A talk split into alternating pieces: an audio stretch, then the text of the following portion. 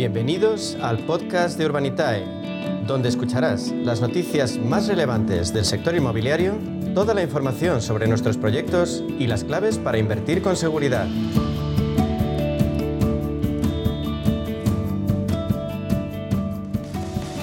Es martes y eso quiere decir a media sesión que vamos a ahondar en el crowdfunding inmobiliario, ya saben, fórmula de inversión que nos permite diversificar además de forma segura el destino de nuestro dinero.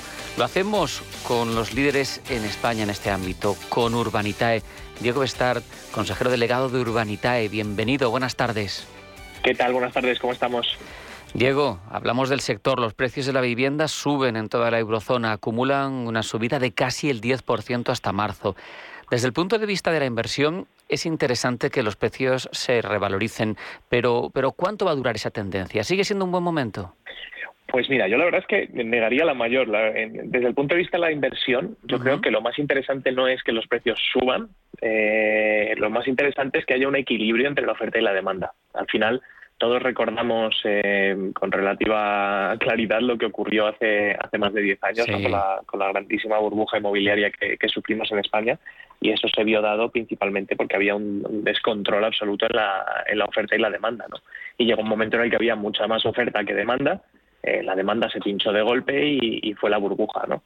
Entonces, eh, bueno, pues lo que se busca en realidad, en por, lo menos desde nuestro lado, ¿no? Que es inversión, más que inversión inmobiliaria de comprar algo y esperar a que suba para venderlo, es inversión en, en, promoción, es decir, en crear nuevas promociones y poder venderlas a un precio razonable, que nos dé una rentabilidad razonable, lo que buscamos es ese equilibrio de mercado, ¿no? Y es verdad que pues los precios llevan, llevan varios años subiendo, pero van, van subiendo a un ritmo relativamente controlado y, sobre todo que acompaña a la oferta. ¿no? Entonces, seguimos en una fase de eh, que hay menos oferta que demanda y eso lo que hace es empujar los precios al alza.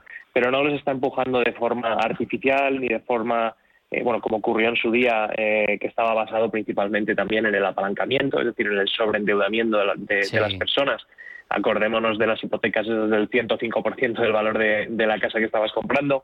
Hoy por hoy eso no está ocurriendo, con lo cual, eh, bueno, te diría que, seguimos viendo cierto equilibrio. Es verdad que hay zonas que quizás están un poco infladas y, dejen de crecer, pero, pero a priori vemos equilibrio.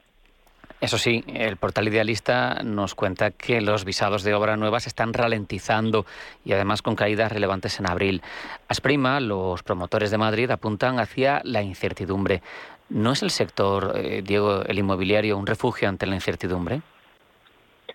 Sin duda, es un refugio hacia, la incertidumbre, sobre todo para, el ahorrador. Eh, los ahorradores eh, cuando, cuando ven que hay incertidumbre en los mercados o, o vaivenes en los mercados bursátiles, pues tienden a, ahorrar más y a destinar el capital que tienen al sector inmobiliario, ¿no? Por eso de, por aquello de, oye, mira, esto lo puedo ver, lo puedo tocar y sé dónde está mi dinero. Y a partir de aquí, pues los mercados ya podrán decir misa, pero mi dinerito está ahí puesto y, ya escampará, ¿no? Eh, dicho esto, claro, lo que comenta Astima y lo que, lo que ha comentado Idealista, que están ralentizando los visados de obra nueva, pues esto lo que hace es que haya menos obra nueva y que la demanda se mantiene y, al final pues los precios sigan subiendo. Eh, dicho esto, también es verdad que, todo lo que vamos viendo de resultados de ahora son eh, los resultados de las cosas que han ocurrido en el pasado, ¿no? Es decir, lo que ocurrió hace seis meses pues se ve hoy.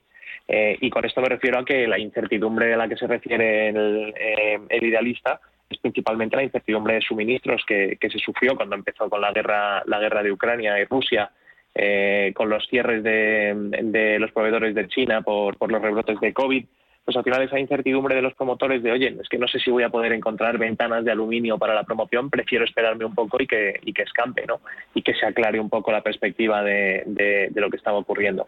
Así que bueno, eso lo estamos viendo, pero, pero no, no es del todo malo para el sector, que, se enfríe un poco y, y, al final, como hablábamos antes, ¿no? Hay que buscar el equilibrio y el sector promotor pues está bastante equilibrado ahora mismo. En todo caso, Diego, el hecho es que el mercado se mueve. En los últimos días hemos visto operaciones relevantes en el ámbito hotelero, en Baleares, donde Urbanitae ya tiene experiencia, y Senior Living. En Urbanitae estáis centrados en residenciales, eso lo sabemos, pero, pero ¿para cuándo algún hotel, alguna residencia de mayores financiada por Urbanitae, que son otros ámbitos también en principio apetecibles, ¿no? Pues sin duda, te confesaré que estuvimos muy, muy cerquita de, publicar hace unos meses una residencia de mayores, además de una residencia de mayores que, estaba aquí en, Madrid, en la zona de La Moraleja, ni, más ni menos.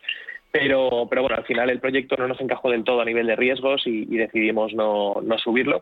Dicho esto, siempre estamos viendo, ¿eh? y, es verdad que los hoteles es algo que nos atrae bastante. De hecho, estamos hablando activamente con un promotor para la posibilidad de hacer un hotel en, en una zona muy, muy interesante de Portugal.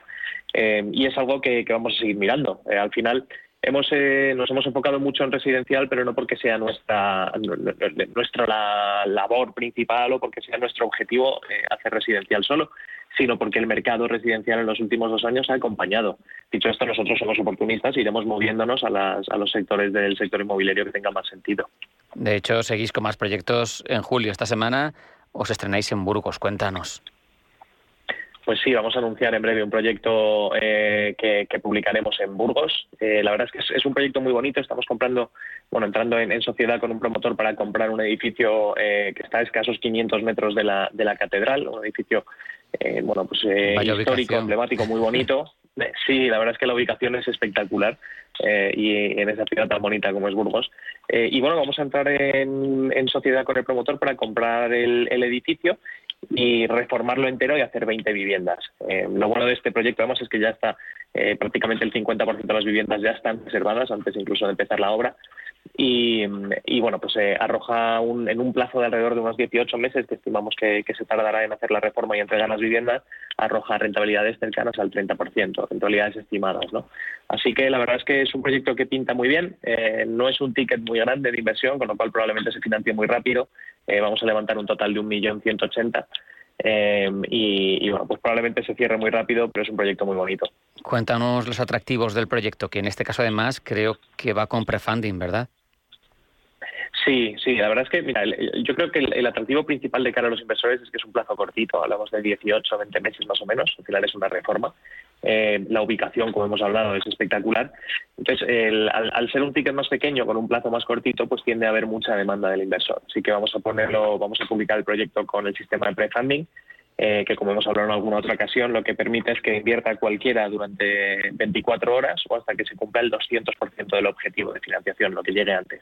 Y en el caso de superar el 100% del objetivo, imaginamos que vamos al 200, pues lo que se hace es un prorrateo y según lo que hayas aportado, pues se te devuelve eh, tu parte proporcional. Así que esto lo que permite es que invierta pues eh, técnicamente el doble de las personas que, hubieran podido invertir si solo hubiéramos subido el millón de euros y, bueno, hace que, se democratice un poquito más la, inversión, eh, que al final es nuestra, nuestra labor y nuestro objetivo.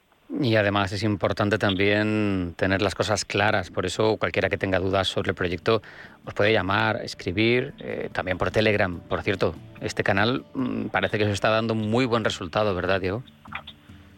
La verdad es que, mira, desde que abrimos el Telegram eh, se han apuntado pues casi 1.500 personas, creo, al, al canal.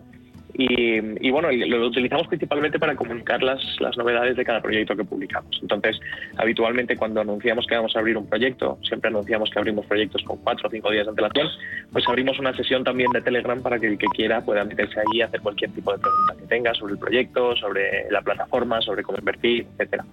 Em, y sí, sin duda, lo que has comentado es lo más importante. ¿no? Eh, lo más importante a la hora de invertir es conocer bien dónde se está invirtiendo, entender muy bien el producto en el que estás invirtiendo, la plataforma, los sistemas. Así que invitamos a que, cualquiera que tenga dudas, que nos llame, nos escriba, nos venga a ver, eh, se meta en Telegram y nos pregunte. Estamos eh, disponibles siempre. Pues Diego Bestard, consejero delegado de Urbanitae, ha sido un placer. Muchas gracias, un abrazo. Un abrazo, gracias a vosotros.